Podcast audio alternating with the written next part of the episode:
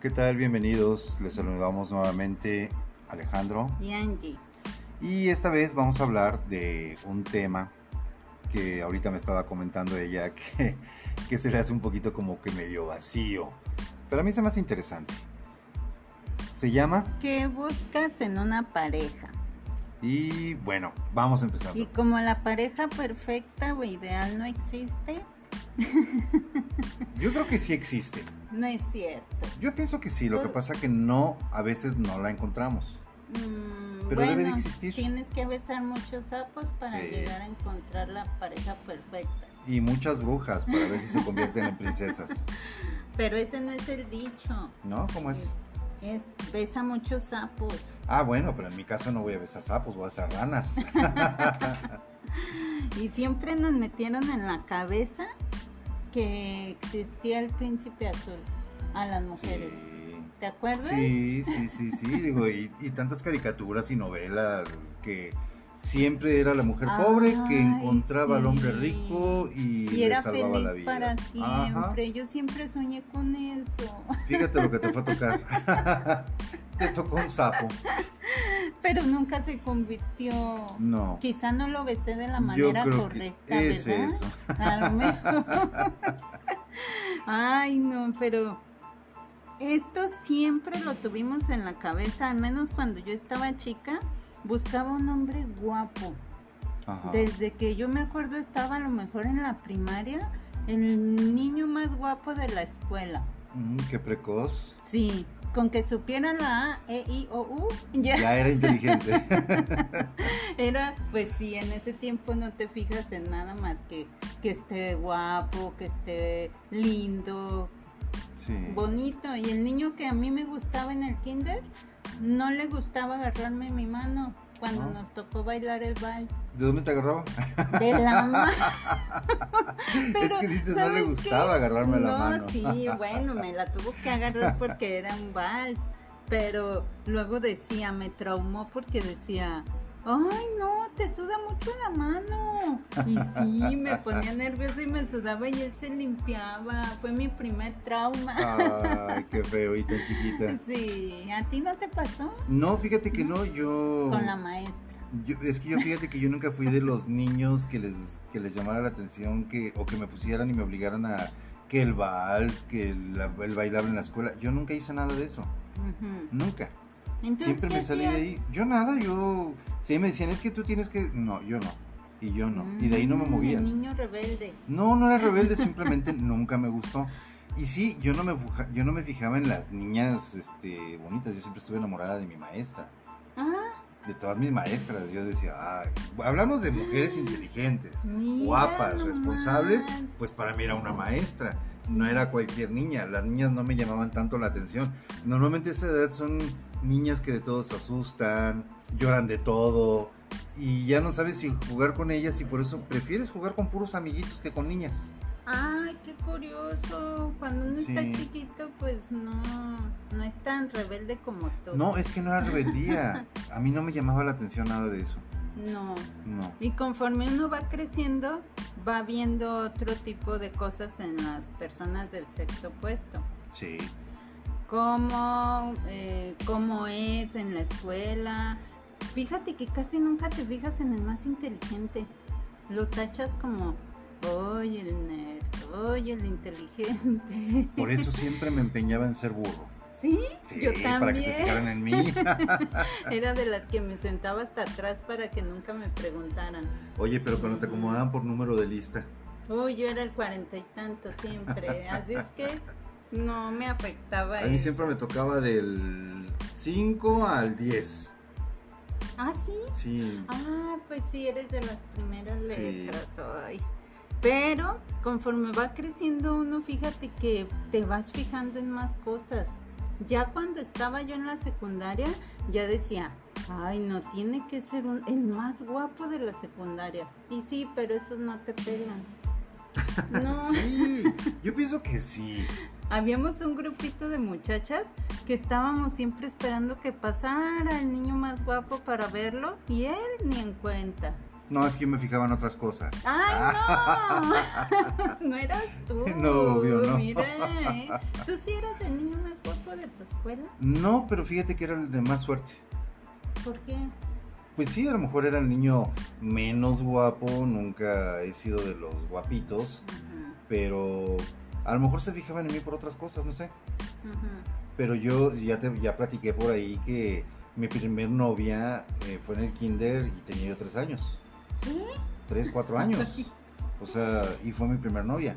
Tan chiquito. Sí, y, y siempre tuve esa, esa suerte de, de que siempre las niñas anduvieran, pues, ¿cómo te digo? Como buscándome jugar y cosas, lo que haces cuando estás en la escuela, ¿no? Mm, Sí. Y sí, ya más adelantito pues ya eran otras cosas, pero sí, siempre me tocó esa suerte, Que fíjate. te A pesar de que era el niño no tan guapo de la escuela. Ujú. Pero llamabas la atención de, de alguna manera, pues, a lo mejor peleando, jugando Sí. algún deporte. Yo no sé, pero fíjate que mi hermana, que era un año menor que yo, de repente siempre batalló y me decía, ¿por qué tantas te buscan si estás tan feo? O sea, y mi hermano, el más grande, que era el más guapillo de los, de los hermanos, él sí era el, a todas las traía muertas, ¿no? Siempre. Y yo hubo un tiempo en el que, pues a mí no, no me llamaba la atención como que tener novia o buscarlas, pero me gustaban mucho las niñas, yo, yo Mm. recuerdo, y, pero a lo mejor era porque yo no las buscaba o algo, y no sé, no sé, no sé qué sería, pero sí tuve mucha suertecita. Eh, Fíjate cómo va cambiando uno conforme va creciendo, vas buscando otro tipo de cosas, ¿verdad? sí, Porque ya pasando de esa niñez y empezamos por ahí porque desde niño ya te empiezas a, a fijar. a fijar en eso. Ya tienes como una fijación en cierto tipo de, de personalidad. Que tales niños, los rebeldes, no me gustan. O a lo mejor hay niñas que sí, que les gustan los, los malos, los, los que se ven con bigote y con Ah, botas. Y hay niñas como yo que no, que eran los tiernos, los bonitos, los guapos, los atentos. Y es que fíjate que uno va cambiando durante toda su vida en la escuela. Sí. No eres el mismo de, no sé, de, de secundaria, primaria, kinder, a preparatoria, a universidad. Siempre vas cambiando. Ah, sí, sí. Yo, por ejemplo, yo era de esos niños que por tantos cambios de ciudad era reservado, era callado, mm, hacía mis grupitos, pero no era tan, ¿cómo te puedo decir? O sea, grupito de, de- de niños que eran como yo, muy tranquilos, Mm. muy sin nada. Ujú. Y recuerdo que después de, ¿qué fue? En sexto año, fue en sexto año, en un cambio de escuela de, en otra ciudad, me tuve que hacer malo. Me tuve que defender, tuve que aprender a defenderme. Ujú. Tuve que aprender a, ahora sí A que a tirar golpes, porque eh, ahí me abusaban mucho en esas escuelas a mí. Y siempre fue muy Ah. tranquilo. Entonces llegó el momento en el que cambié y sí, o sea, todo cambió. Era bullying. Todo. este, Era, era tipo bullying. Ajá. Era ese de que te veo a la salida, en el recreo te buscaban, te ponían tus golpes, te aventaban cosas. Salía el maestro y se te acercaban a tu banca y te empezaban a, a echar pleito, ¿no? Pero no pleito así de que, ay, te pongo en tus redes sociales que esto, que el otro, que Pues una es que foto. en ese No, no existía no, eso. no existía eso. Pero era el verdadero bullying, era el de los Sí, golpes, era el de, ajá, se te juntaban varios y se te ponían. Entonces a partir de ese momento que yo cambié Ajá, y que me empecé a defender y que me di cuenta que podía hacerlo, ajá, todo cambió. sí. Me- yo me convertí no en buleador, pero sí me, fíjate que yo me dediqué, eh, cuando aprendí eso, dije, ya no, una, dos, tres por mí, por todos mis compañeros. Decía, Ah. ahora que toque uno de mis compañeros, se las ve conmigo. Y los seis meses que restaron de sexto año, así fueron. Yo aventándome pleitos con chavitos más grandes que yo, porque se metían con mis amigos. Entré a la secundaria y fue lo mismo. Y de ahí para adelante, exactamente Pues igual. qué bueno que no te dejabas, Pues sí, ¿no? Me dejé mucho tiempo y por eso dije, hasta te aquí, o sea, se acabó. Si Ajá, llega un momento en que uno se cansa y en cambio yo era la buleadora. ajá. Era una niña bien linda y bien tierna, pero me gustaba hacer enojar a las, a las salvajes. Y a la hora que, que me daban este la cara, corría. Ah. Yo no era peleonera, pero me gustaba cocar a la gente. Sí, Fíjate, provocarlos. sí, pero a las mujeres que me mal, Ajá. nada más. Pues yo prácticamente como tú, fíjate, también, o sea, no era que anduviera buscando pleito por todos lados, era simplemente que si me buscaban me encontraban. Pero es bien, bien chistoso porque digo, tienes entre 11 y 12 años Sí. y ya te vuelves en el terror de los, de los broncudos de la escuela. Ya después no se me querían poner enfrente. Y todo fue porque sí le, me agarré mis golpes con, con los más conocidos de la escuela. Y como les gané, con los más peleoneros, y como les gané, Ajá. entonces ahí sí ya era como que, mira, mira, él es, él es. Y entonces ya, y me llevaron a otros, ajá. incluso a unos de secundaria. Pero, vamos, ese ya es otro tema. Ah, ya te- es que se emociona y no deja de platicar, sí, siendo que el tema era otro, pero está dentro de lo mismo porque como dices, te va cambiando la mentalidad conforme a los golpes de la vida. ah, sí, claro. Entonces aquí se aplica. Ahí se aplicó. Entonces también eso es lo que hacía que muchas niñas voltearan y se fijaran en mí. Y yo no lo hacía por ese, por ese tema, yo lo hacía porque ya estaba cansado. Sí. Y sí, ahí ya retomando el tema por completo, yo fui de repente de esos niños que sí se fijaban mucho las niñas desde muy chico, se fijaban mucho las niñas, sin embargo nunca las buscaba, ¿eh? No. Nunca las buscaba. Tú eras de esos que les gustaba andar corriendo. Sí, lo típico, ¿no? Te pones a jugar fútbol, voleibol, Sí. lo que fuera, lo que te tocara. no enfocarte en niñas, porque fíjate que había grupitos de niños que se enfocaban en niñas. Y hay grupitos que se enfocan en amigos y en jugar y en pasar el rato ahí. Y hay otros que al deporte. Sí, yo ni una ni otra. Había grupitos para todo, yo Sí. recuerdo eso. Sí.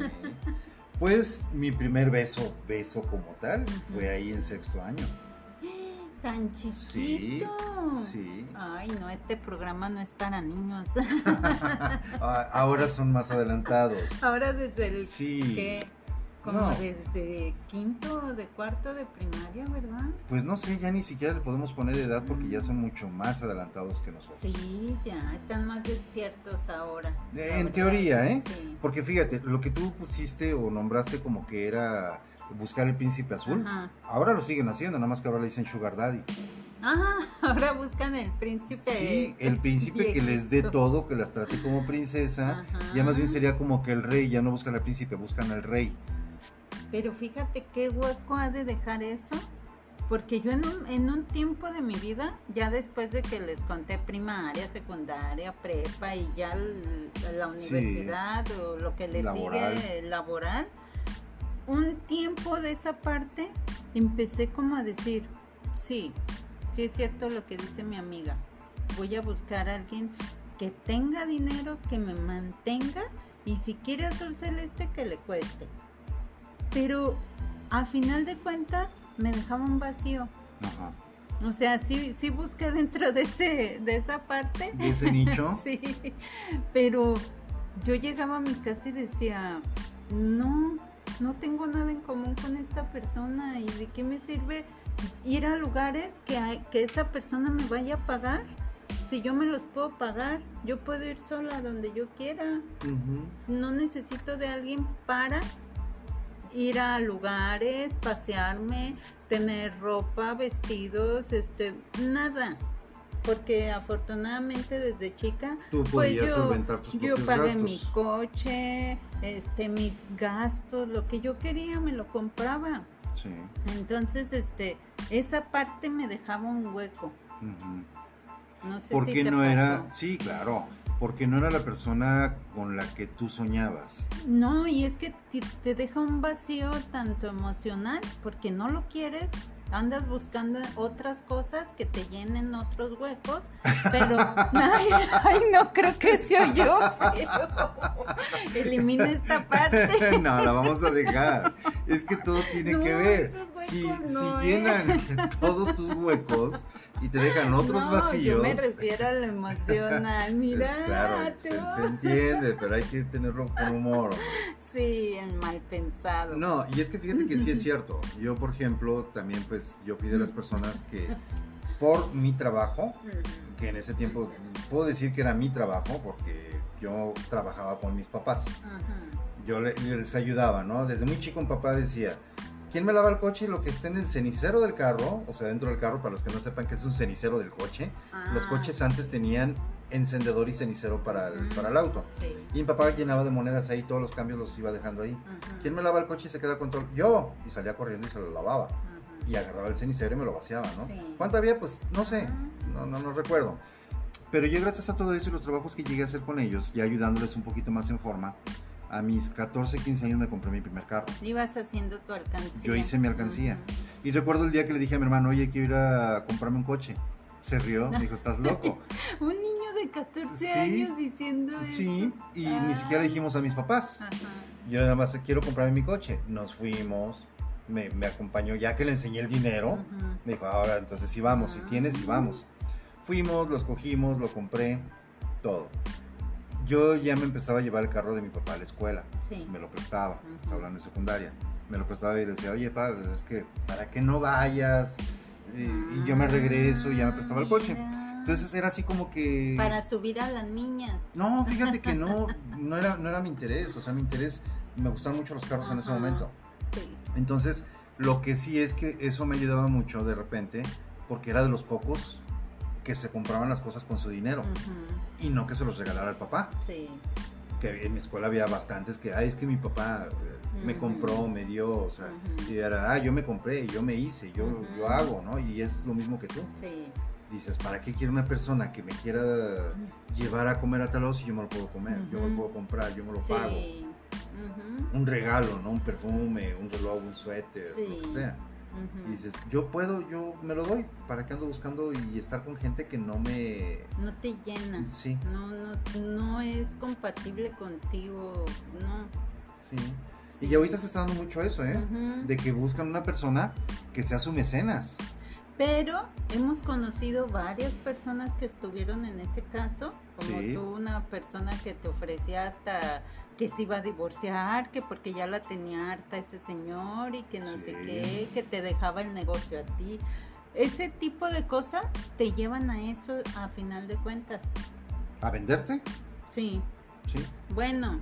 Es a- una forma de compraventa. A lo que hemos visto en algunas parejas, yo no quiero decir que todas, ¿eh? pero sí vimos a varias personas que a final de cuentas por buscar eso llegaron a tener ese vacío existencial que ya buscaban el amor en, en otra persona sin que se diera cuenta con la persona que están viviendo Sí. y que les paga todo y que tiene la confianza puesta en ella y al final ellas se querían salir de ahí este prometiéndole a otro todos los los lujos que ya le dejó a la otra persona Sí. para ahora sí ya estar tranquila Como decimos, ¿no? Saludar con sombrero ajeno.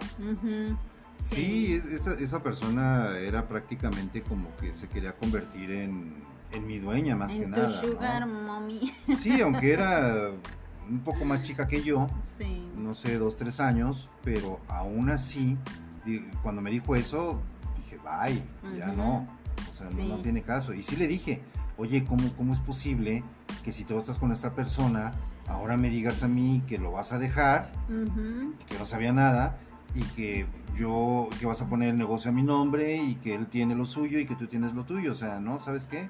Adiós. No puedo estar con una persona así. Si se lo hiciste a esta persona que está contigo, ¿qué me Sí. garantiza que no me lo hagas a mí después? Y además que no me hacía falta lo que me ofrecía, ¿no? Digo, vámonos. Y además, fíjate, ¿qué, ¿qué llega a pasar con esas parejas cuando al hombre que lo tenía todo, de repente se va a la quiebra? ¿Sí? Ahí se ve, ¿sabes qué? Hasta aquí.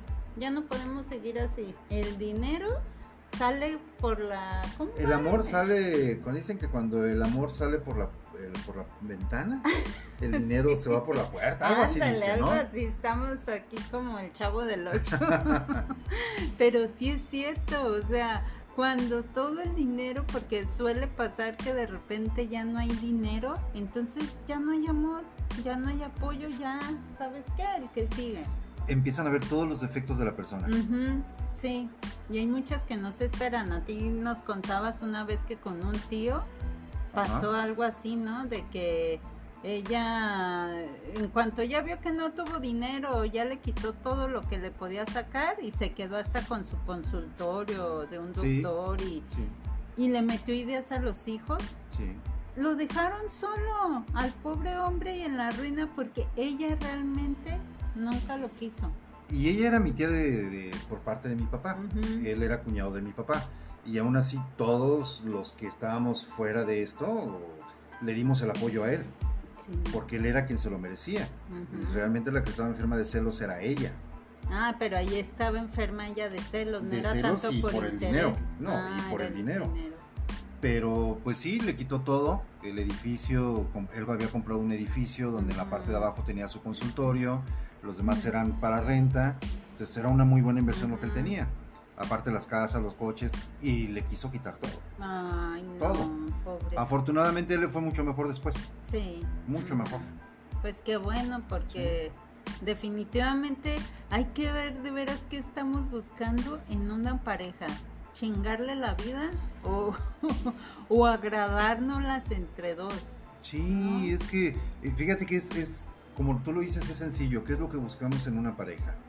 Si lo que buscamos es el- la comodidad, los lujos, el, el estar ahí, o si es por algo físico, porque te gustó, pero nunca pensaste realmente cómo era esta persona.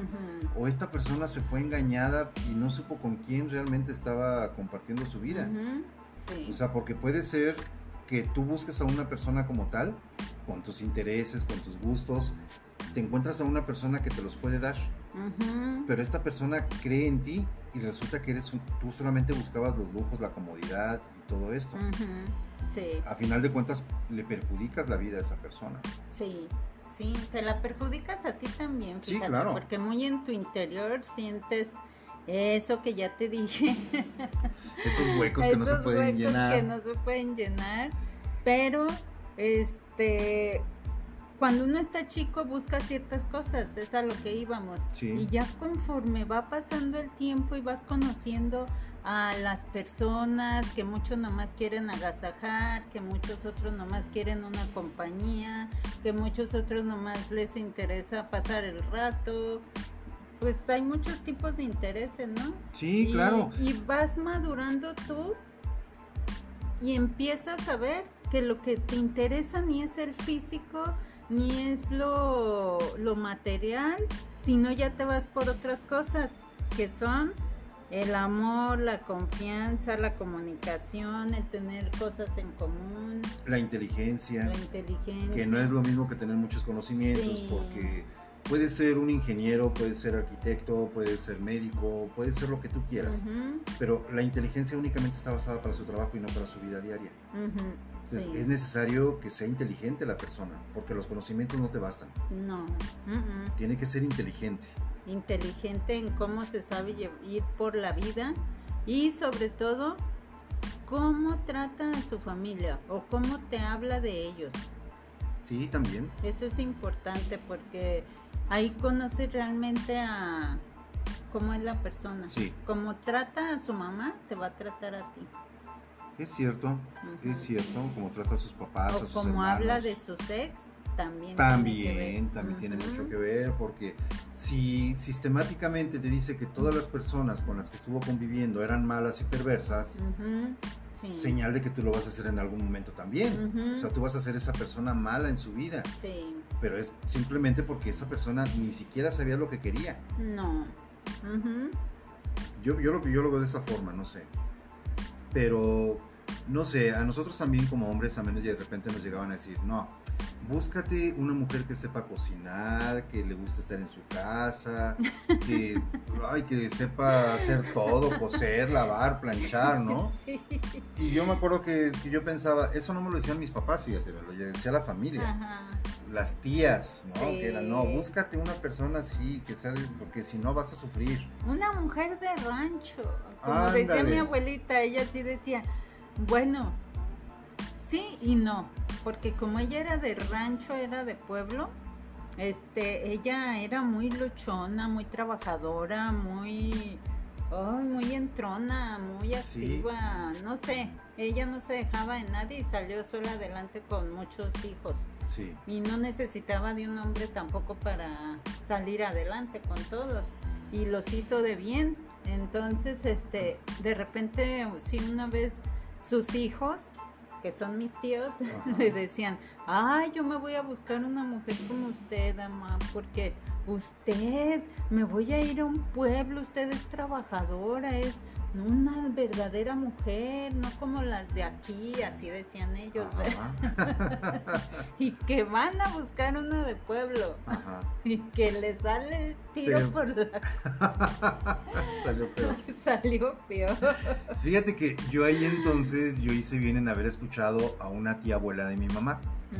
Porque ya había platicado de ella, la tía Nacha y la tía Delfina. Sí ella, mi, una de mis tías, una hermana de mi mamá, se quejaba mucho de sus nueras. Que no, que siempre andaban escotadas, que las minifaldas, que los pantalones apretados, que enseñaban todo y que cómo era posible. y nos decía frente a ella, me acuerdo que me decía, dice, tú búscate una de aquí del, pueblo, una de aquí del rancho. Y a eso la, la tía Nacha decía, no, hombre, estás loca. Si las de aquí somos las peores. Dice, mira, si yo cuando andaba en la revolución, a mí me gustaba un pelado y me iba con él. Dice, a mis 14 años ya tenía dos, tres maridos. Dice, ya me habían matado a uno, ya andaba con otro, ya me había ido con otro.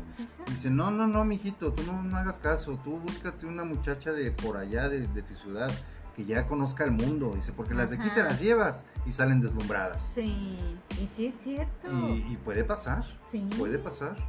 Sí, de hecho sí están deslumbradas. Sí, ¿no? Las que yo conocí sí se deslumbraron de más. Es como cuando abres el corral y salen las gallinas para todos lados, ¿no? Sí, pues es que fíjate, estás en un pueblo y a lo mejor es como yo que quisiera viajar al otro lado del mundo porque estoy aquí en una ciudad y pues como que quieres ver otras cosas, otros mundos. Y a lo mejor si me voy a, a Turquía, salgo deslumbrada. Oye, con tantos actores que hay allá, de... Sí, como no, ¿verdad? no es cierto. No, ya sé a dónde no te voy a llevar entonces. Ni a España, ni a Turquía, ni... ¿Cuál otro era? No, nada más. Nada más, ¿verdad? Sí, nada más. Españoles y turcos son Mis respetos para las telenovelas y series turcas, de veras, ¿eh? Sí. Independientemente de lo guapo que estén los actores, es un trabajazo que hacen. Sí. Sí. Ah, de eso sí no sé. Yo nomás veo sus novelas, yo no sé qué tipo de trabajos no, hagan. trabajo no, yo. Hoy andamos de doble sentido por lo que estoy viendo, ¿eh? y entonces, fíjate que también, este, de repente nosotros podemos hacer que una persona cambie. Sí. O sea, porque a mí me pasó que mi primer novio, me acuerdo de la prepa, me encantaba. Era así como que, ay, wow, ese muchacho me gusta y por fin me hizo caso. Pero como el muchacho era tan tímido conmigo, tan serio, tan me, llegó a desesperar de que ni siquiera me daba un beso, me agarraba la mano y temblaba y cosas así que dije, ay, o es que le gustabas mucho. Pero pues yo quería que de repente me diera un besillito o algo y no, y hasta que un día se atrevió, pero me lo pidió. Oye, ah. Te ¿te puedo dar un beso? Y afuera de mi casa. Cuando me llevó a mi casa y dije, ay, no, ¿por qué aquí? y yo le dije, no, aquí no, si quieres otro día, pero aquí no. Pues me daba pena con mis papás que me vieran, pues. Sí. Y entonces, pues, lo terminé. Uh. creo que me dio un beso a lo mejor el siguiente día, pero luego lo terminé. y entonces Después me di cuenta de que ese muchacho tuvo un bebé, no sé si se casó o no, pero ya vivía con la muchacha, ahí casi enfrente de la casa de sus papás, se tuvo que hacer taxista, ya no sé si siguió estudiando después, pero fíjate cómo cambió todo. Sí. O sea, a lo mejor como tú dices, yo lo herí, tanto fue su, su herida que hubo alguien que lo consolara y vio lo que no encontró en mí con esa persona. Sí, es que eh, eso es algo de lo que sí puede pasar ya lo habíamos platicado hace mucho tiempo tú y yo de esto. Y sí, yo pienso que a veces cuando tú estás muy enamorado de una persona y esta persona te termina, de repente sí puede que caigas en, un bachecito que a esas edades, normalmente entre los 15 a los 20 años, cualquier golpe amoroso es muy fuerte. Sí. Entonces, sí, puede, sí puede haber causado que él se haya dejado consolar por otra persona que a final de cuentas no era para él. Y simplemente la vida lo llevó a eso. la situación, pues, que tú sin, sin querer, pero pudiste haber sido la persona que catapultara esos, esos arrebatos en él que buscara en quien refugiarse. Sí. Y ahí desafortunada o afortunadamente, digo yo no lo sé, le pudo haber ido mal con esa persona o le pudo haber ido bien. Porque fíjate que es bien chistoso muchas de las veces nosotros los hombres cuando queremos ser respetuosos con una persona y hasta como él te dijo en la puerta de tu casa te puedo dar un beso, quizá él quería hacer las cosas muy bien. De decir, yo no me estoy escondiendo, no te pido el beso allá en lo escondido o, escondido que nadie nos vea, lo quiero público, que todo el mundo sepa quién, quién soy en A mí en la puerta de mi casa era como que mucha pena para mí que me vieran, que me daba un beso. Sí. No, para mí hubiera sido así como que, miren, vean todos, a ver, una campana, salgan todos para que vean este beso que voy a dar.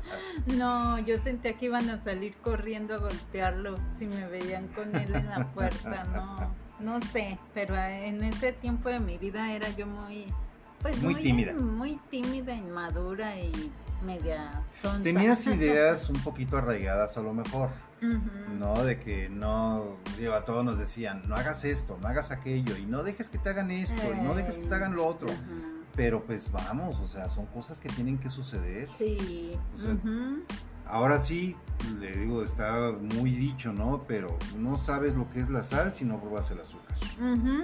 Y sí, sí es cierto. Pero bueno, y al final cambiamos el destino de algunas personas pero a lo mejor era para su bien, para su crecimiento.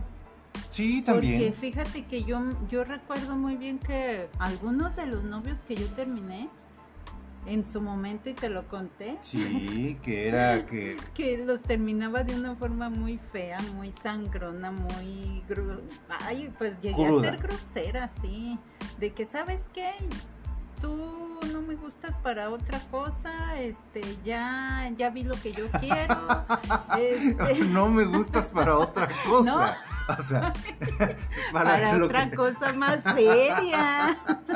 Ay, no, Por eso, no te quiero para algo más serio, solamente para pasar el rato. Así sonó. Ay, qué feazo. Y te digo que no me fijo lo que digo. No, yo, yo soy el que está buscando el humor en esto.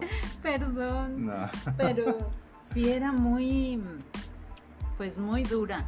Así, para terminar de un día para otro sin razón. Así de que, oye, ¿sabes qué? Ya lo pensé. Yo ya no quiero llegar a más contigo porque tú no eres la persona que yo creo. No me gusta esto de ti, que seas tan parrandero, esto, lo otro, y hasta aquí. Y, y esas personas les fue bien en la vida. Les fue mejor en la vida.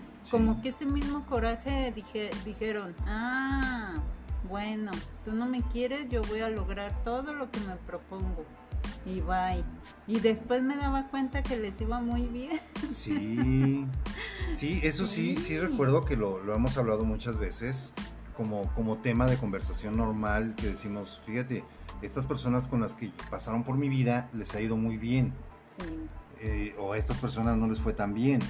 Pero normalmente sí, eh, de hecho hasta me lo ha dicho. me has dicho, oye, ¿sabes qué? Yo creo que tú y yo nos separamos porque solamente así te va a ir bien en la vida. a lo mejor yo soy tu, tu atadura, tu grillete. No, pero es que fíjate que yo creo que sí de repente cuando dejas de pensar en el amor y dejas de pensar en las cosas de, de la vida diaria, eh, por enfocarte, digamos, dejas de pensar en el trabajo, en la prosperidad, en, hacer cosas nuevas para, obtener, no sé, ingresos. Porque estás tan enamorado que te la llevas aquí, quieres estar bien, quieres estar a gusto, quieres llevártelo bien. Y a lo mejor eso hace que tú mismo te frenes a no crecer tanto. Cuando ya empiezas a ver diferente la vida, que dices, sí, el amor está aquí y no se va a mover porque pues los dos nos encargamos de esto, pero hay que trabajar, hay que crecerle, hay que moverle para acá, hay que moverle para allá. Yo creo que es la decisión de uno, no es el cómo te obliga al otro. Mm, Es que una pareja a lo mejor te puede impulsar a muchas cosas o te puede frenar en muchas cosas. No, sí, y en eso estoy completamente de acuerdo. Digo, si la persona es de la, y que yo no creo que tú seas esa persona porque te conozco de decirles a ellos, oye, no, es que cómo te vas a ir de viaje. A ellos, Oye, es que mi trabajo, a tus ex, a los Ah. que dijiste, ¿no? Los que mencionaste, que les dijeras, no, no puedes ir a, a- si cambiaste de trabajo es tu problema, pero yo no me voy contigo, pero tampoco quiero que te vayas. ujú. Eso sí es frenar a una persona, Sí. porque lo vas a obligar a que tome una decisión. Es tu trabajo, tu prosperidad o yo. Ajá. Y la mayoría, si está muy enamorado, te va a decir, bueno, pues está bien, o sea, busco otra cosa que hacer. O sea, Sí. y lo van a buscar con tal de no perder a la persona que quieren. Pero ahí frenan todos sus sueños, es, esa otra persona frena todos sus planes y no es justo que también No. la otra persona por tus decisiones o tus berrinches, O tus miedos. ajá, cambie lo que ya tenía en su mente, en su en su corazón o en donde sea. Y es por eso que decimos que el príncipe azul no existe. Pero tampoco existen las princesas. Ah, no, no existen. No. Sí es cierto. O sea, si uno quiere una princesa, pues debe de saber un- ser un buen rey. Ujú. Porque. o un emperador o lo que tú quieras, ¿no? Pero si no lo eres, ¿cómo quieres tener una princesita contigo? Sí. A final de, de un, de un tiempo, los dos se van a cansar. Van a buscar una salida. Y esa salida va a ser, no sé, un amante, una amante, otra persona, el separarse. Porque Sí. no hay nada que los una. Sí, es como la serie que veíamos de Intersección, donde ella es una princesa y quiere frenar al güey en todo. Le quiere frenar sus planes, este, si ya vieron esa serie y si no se la recomiendo.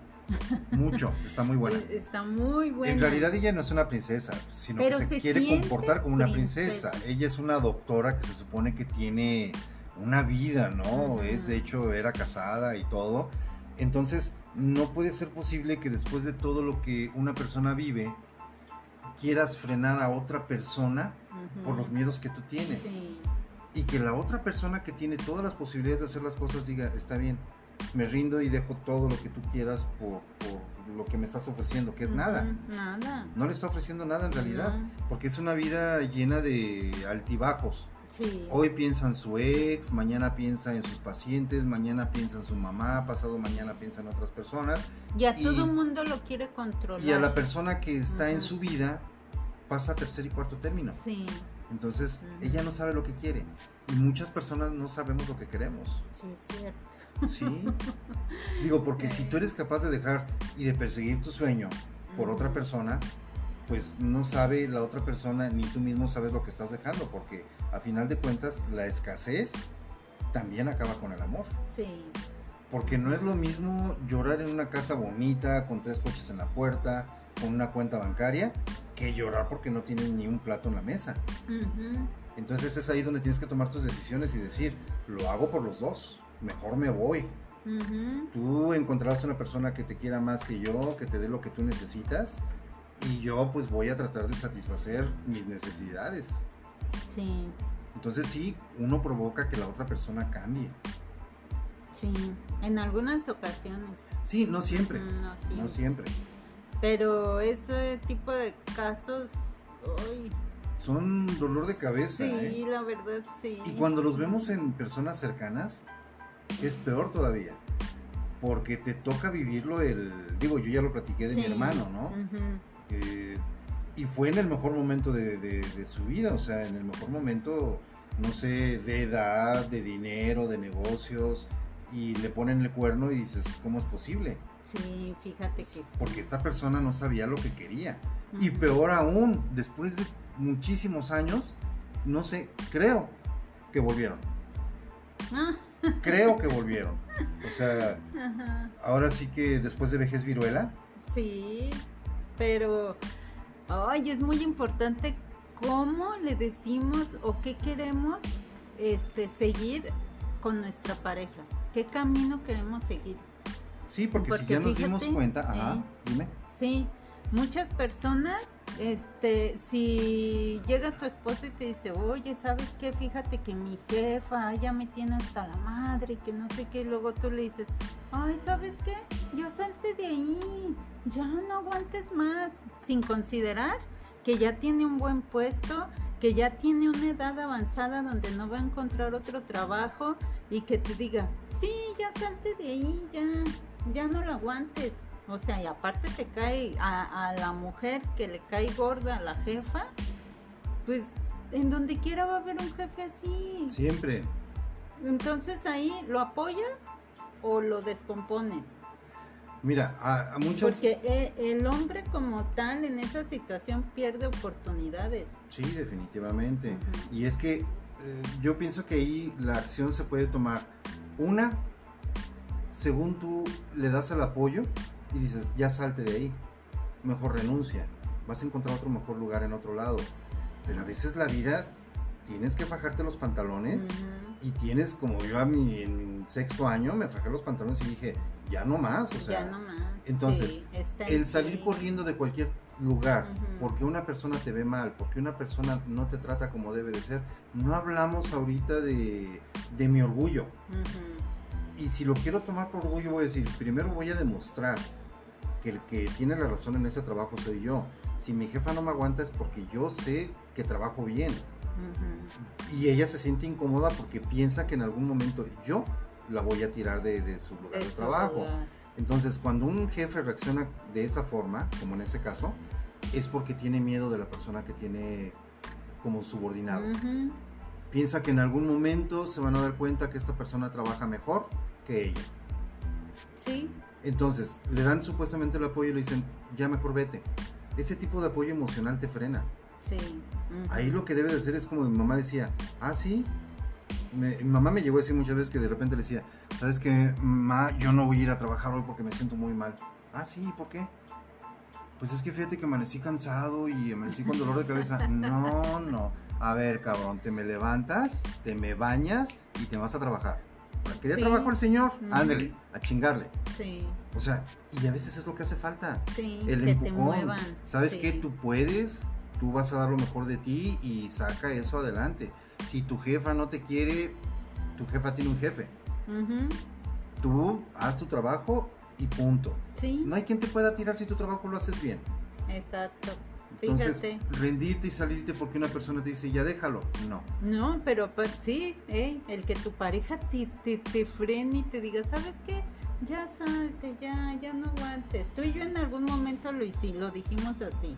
Sí. Pero ahí sí fue por cuestiones que ya definitivamente, No se podían... por más que aguantamos, Salvar las que yo aguanté en ese lugar de trabajo, era así como que, ay, ya un, can- un estrés, Sí. un cansancio mental exagerado, que ahí sí me dijiste, ¿sabes qué, amor?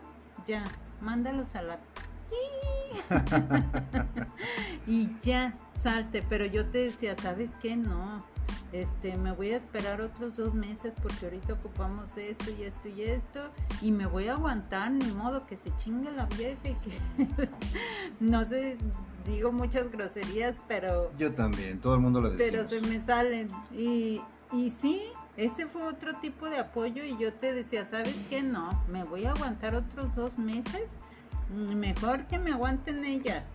Porque sí. es de esa gente que te cansa, que te friega cada que te ve y como que no te traga y te está friegue y friegue y friegue cada que puede.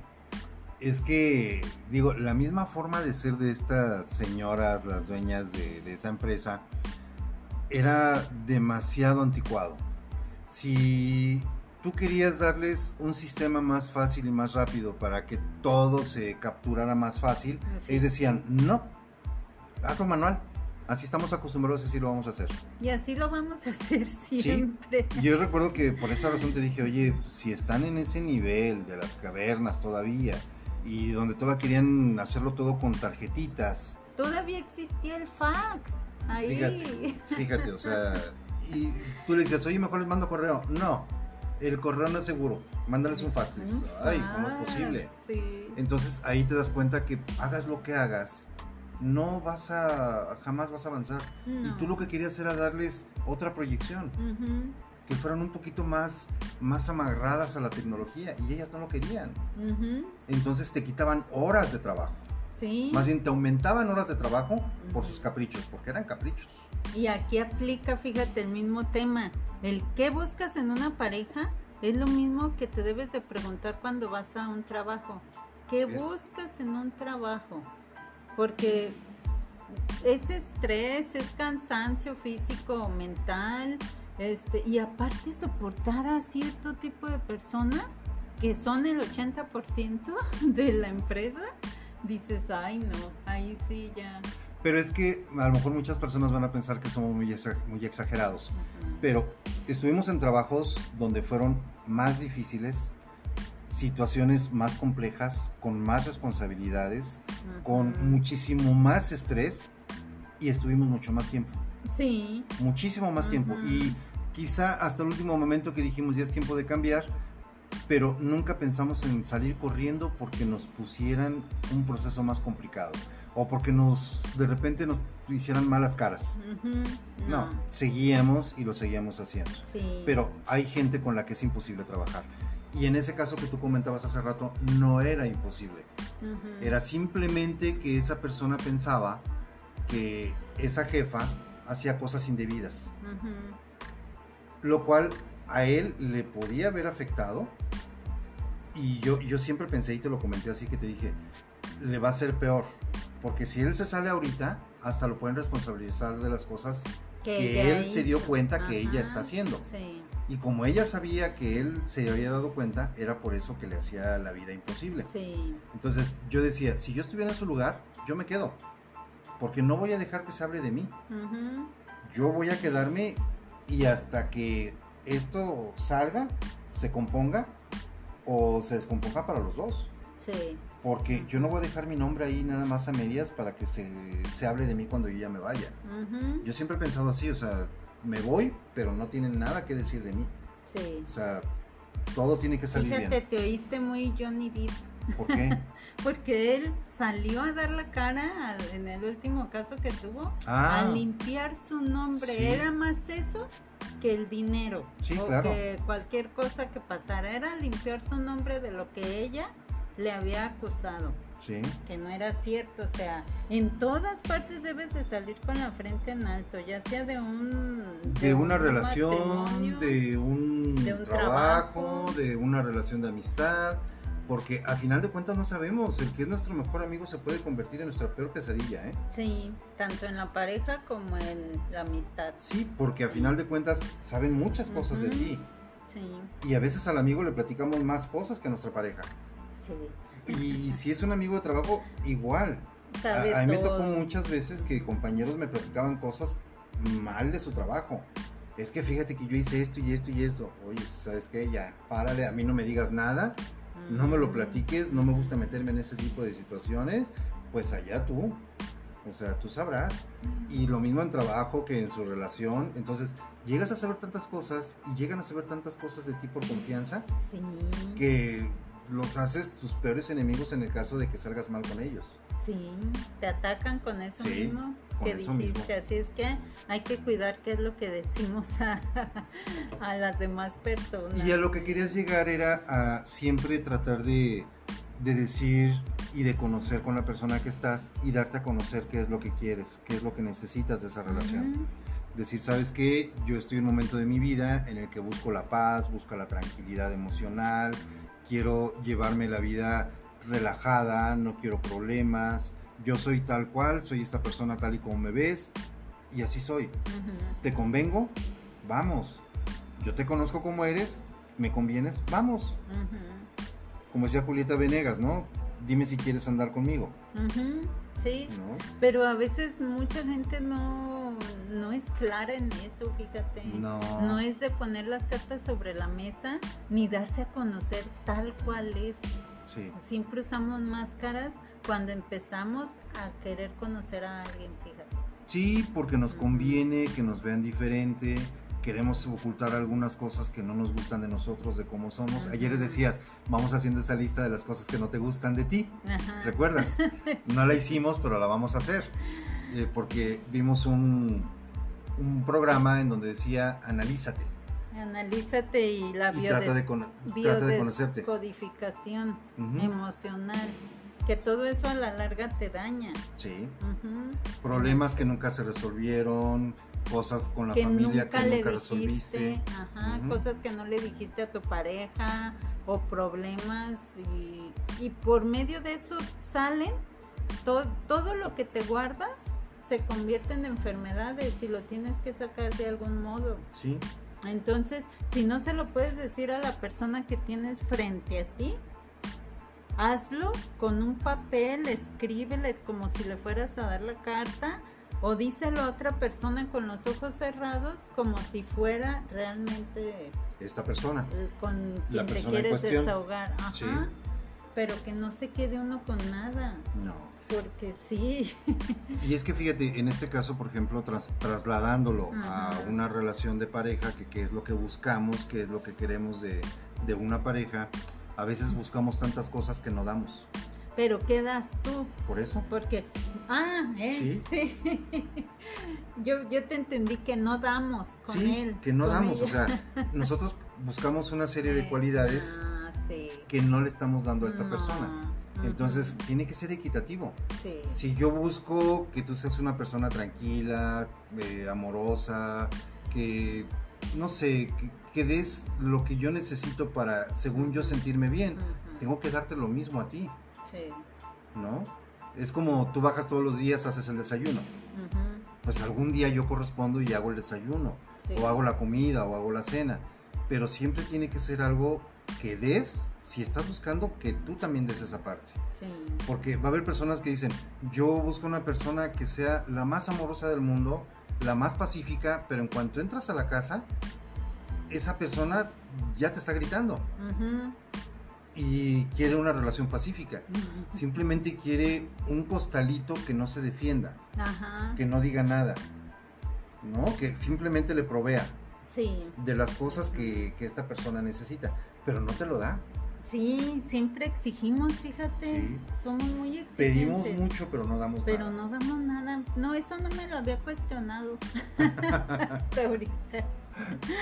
Y bueno, pues creo que con este mm, tema nos quedó mucho hueco todavía. Te quedaste con tus huecos. Sí, me quedé Sin con llenar. huecos porque es muy difícil ver qué buscas en una pareja. Es muy... Eh, Mira, no es difícil, lo difícil es entendernos a nosotros mismos.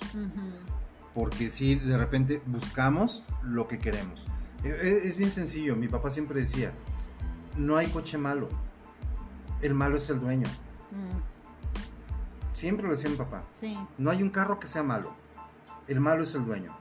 Si no le, le atiende lo que el carro necesita, Ah, el carro te va a fallar, nuevo o viejo, te Sí, va a fallar. Es como las plantitas. Exacto, Si no la cuidas se va a secar. se va a secar. Y en una así relación es lo mismo.